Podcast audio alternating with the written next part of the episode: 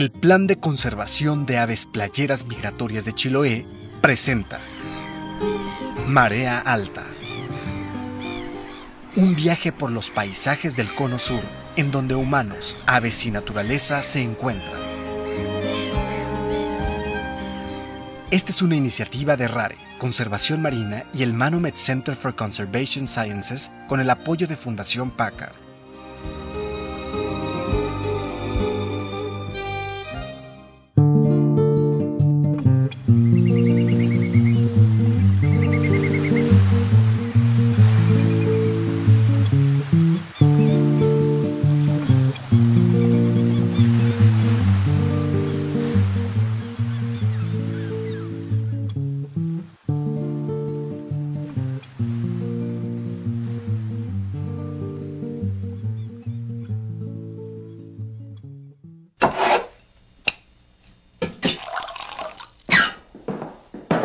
Tota, la razón por la que te he llamado es por una excelente noticia. Ay, en verdad, mamita, hace tanto que no recibo buenas noticias. Es que parece que hay crisis de buenas noticias. ¿O no, Lía? ¿Quién más que vos que lo confirme? Todos los días informas a este país.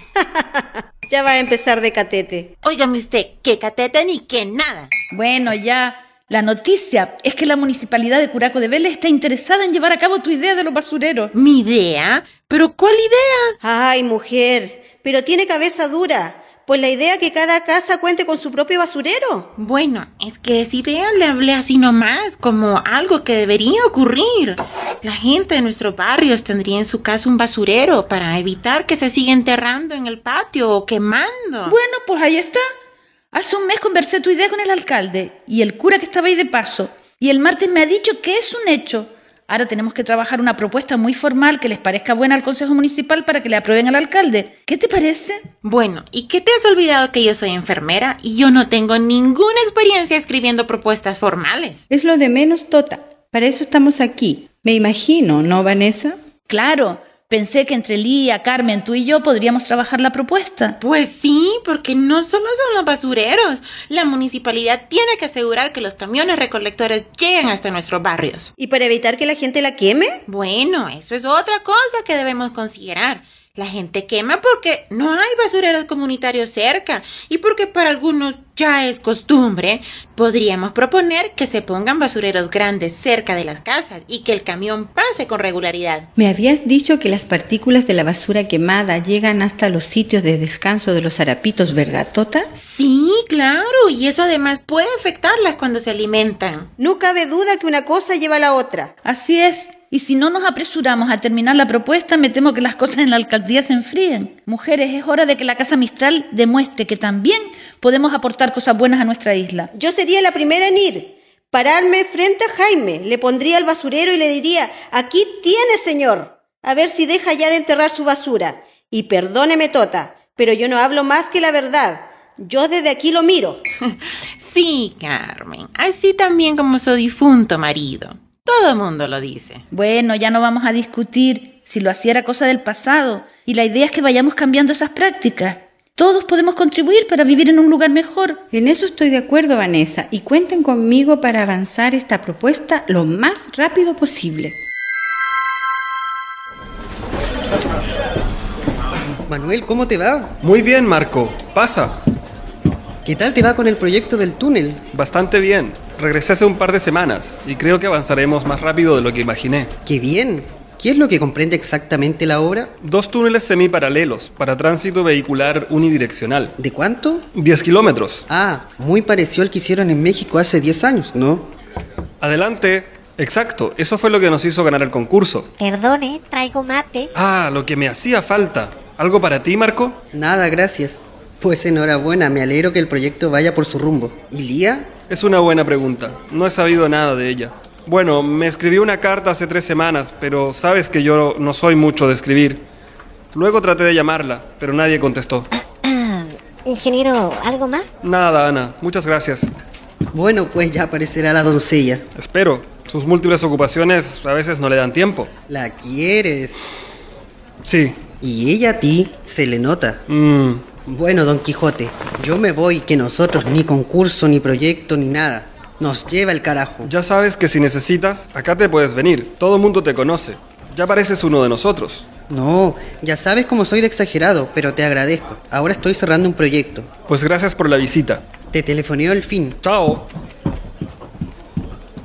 Ingeniero, tengo que decirle algo. Sí, Ana. ¿Qué pasa? Es que sin querer escuché lo que le dijo el ingeniero Marcos sobre la señorita Lía. E- Ella le llamó hace una semana. ¿Qué? ¿Y por qué hasta ahora me lo dices? Es que ella me lo pidió. Me dijo que le llamaría, que no le comentara nada. Pero como veo que no lo hizo, imagino que debió haber tenido algún problema. ¿Ella te pidió que no me dijeras que había llamado? Así es. Qué extraño. Bueno, Ana, muchas gracias. La llamaré.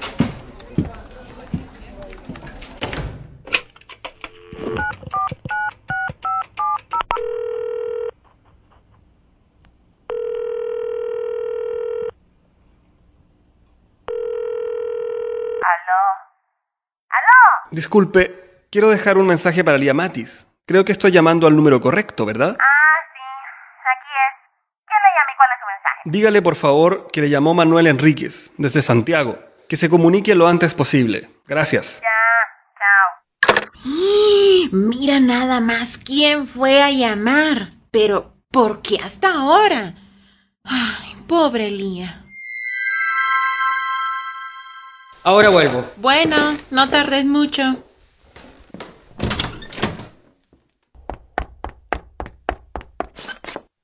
Ahora es el momento para buscar los documentos que se requieren para el matrimonio civil. Mm, pero ¿cuántos papeles hay aquí, Dios mío? Ay, espero que no me salte una cucaracha. Uy, aquí está la bendita factura de la licuadora que Jaime me culpó de haber perdido.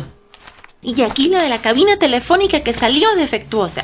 Esta me la quedo yo. Si no hago el reclamo, Jaime no moverá un dedo. Mi billetera, mierda. Dejé la billetera en la mesa.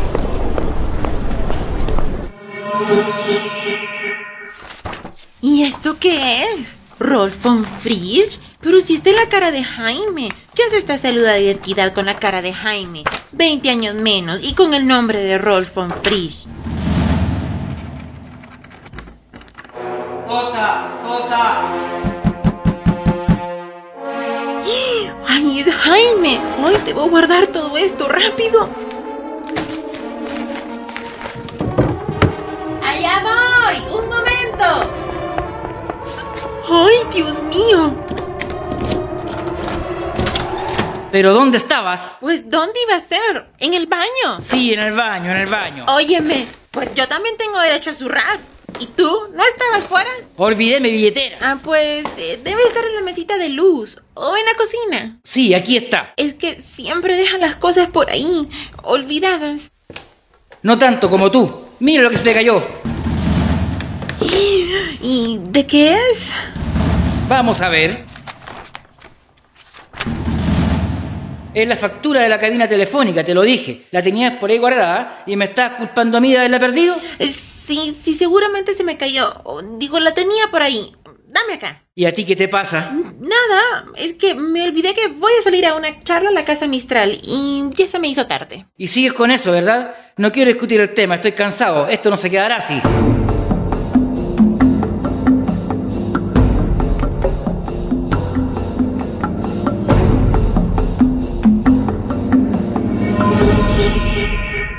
Hay varios tipos de duelos, no solo las pérdidas de gente querida ni familiares, también pueden ser otras cosas como el empleo, la economía, el estatus social.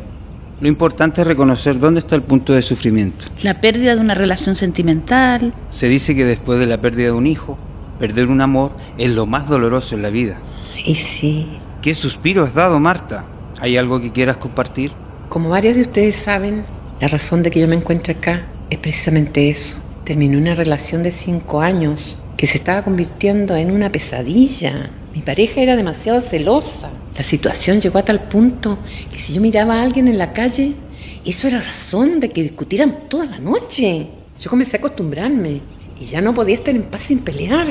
El punto culminó cuando después del último rompimiento intentó suicidarse. Ahora me preocupa que lo vuelva a hacer. Marta, el suicidio al final de todo es una decisión personal, muy extrema pero personal. Y si llegara a hacerlo, tú no puedes responsabilizarte de sus actos. Entonces, ¿de qué me responsabilizaría?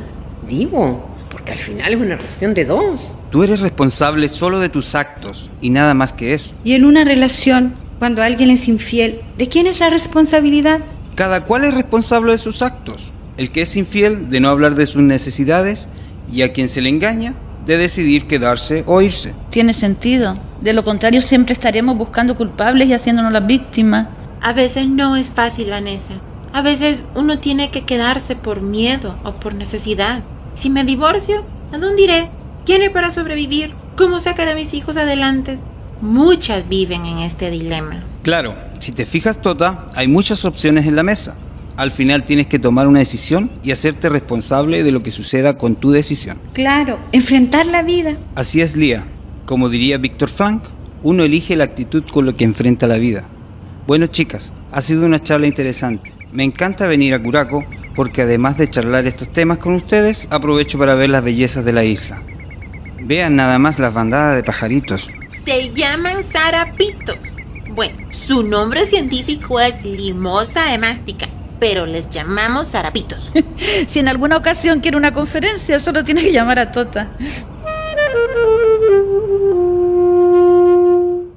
Después de la charla, algunas mujeres se quedaron a tomar mate y café. Otras se fueron a ver la televisión.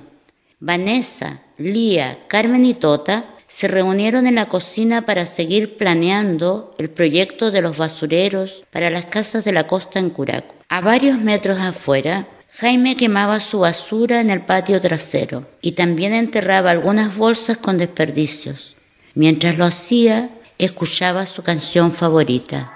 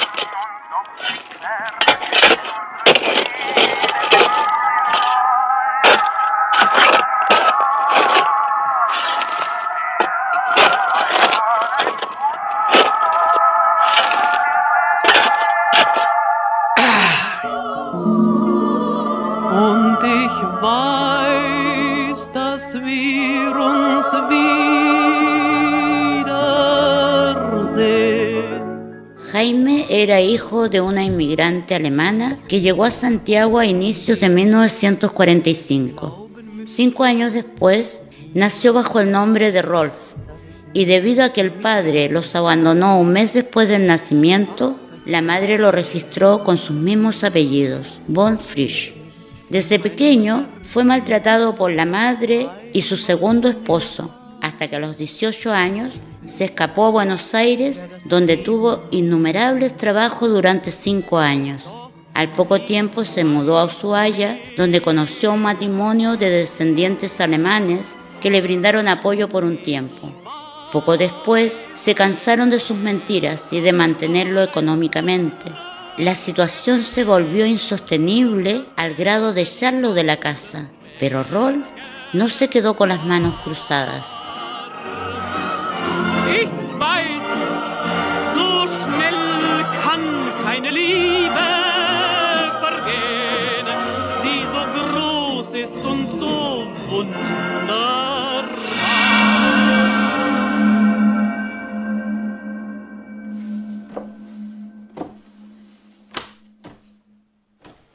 Parece que Rol está muy arrepentido y quiere hablar conmigo. Iré para que sepa que todo está olvidado. Pero, ¿por qué te citó en el Parque Bahía La Pataya? Ya sabés que le gusta pasarse horas allá. No me parece el lugar más adecuado. En todo caso, pudo ser en un café en el centro. No sé. Bueno, ¿qué más da? Me voy. Regreso más tarde porque después iré al polideportivo con los chicos. No tardes. De acuerdo.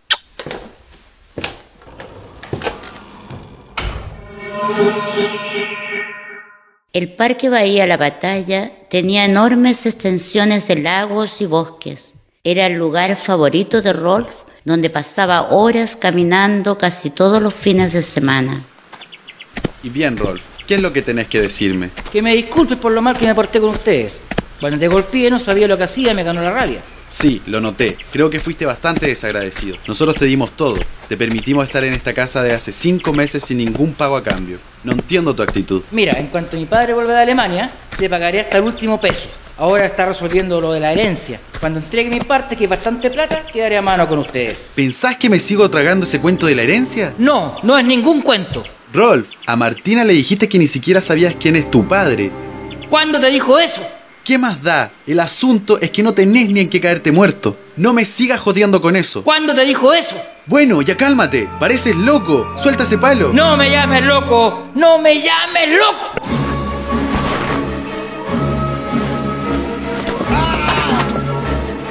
Eso es para que te quede bien claro, no soy ningún loco. ¿Y ahora qué voy a hacer? Voy a decirle que se adelantó y se rodó por la montaña. Me voy a romper el pantalón para decir que intenté ayudarlo. ¡Ayuda! ¡Ayuda!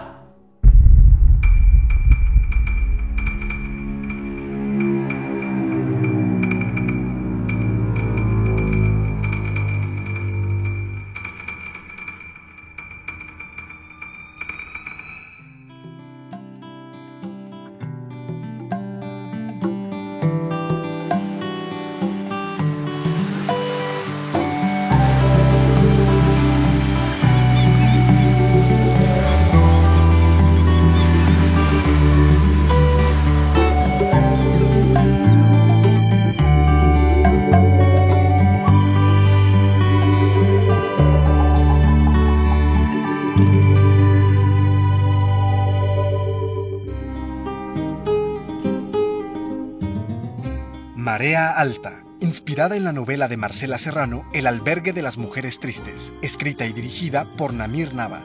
Edición, música y efectos, Luis Arellano y Alexander Bazán. Narración, Olga Cárdenas. Lía, Julia Cárdenas. Tota, Claudia Quintanilla. Vanessa, Maribel Acabe. Carmen, Claudia García. Manuel, Claudio Delgado. Jaime, Luis Neira. Lorenzo, Namir Nava. Martín, Aníbal Barrera. Marta, Albertina Ribel. Marco, Cristian Cona. Antonio, Francisco Ortega. Horacio, Víctor Arce. Matilde, Pablo Viñolo. Abogada y reportera, Manuela Subiabre. Alcalde, Luis Espinosa. Héctor, Raúl Sandoval. Carlos, Hugo Muñoz. Guardaparques, Sandra Conde. Carl Alan Gis. Policía, Mauricio Quelín. Vecino 1, Cristian Escobar. Vecino 2, José Maldonado. Doctor Francisco Ortega. Vecina 1, Laura Mancilla. Vecina 2, Maribel Galindo. Vecina 3, Irma Subiabre. Vecina 4, Edilia Torres. Pescador, José del Carmen Navarro. Esta fue una producción de Rare 2014.